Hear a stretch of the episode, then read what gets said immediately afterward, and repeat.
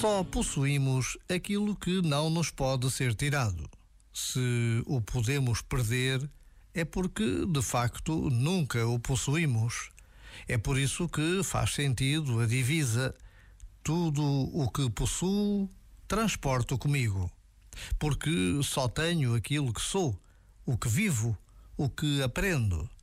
Assim, sem querer possuir o mundo e, portanto, sem ter medo de o perder, poderemos viver na felicidade de simplesmente existirmos, de partilharmos com a existência a mesma verdade. Tudo o que possuo, transporto comigo. Já agora, vale a pena pensar nisto.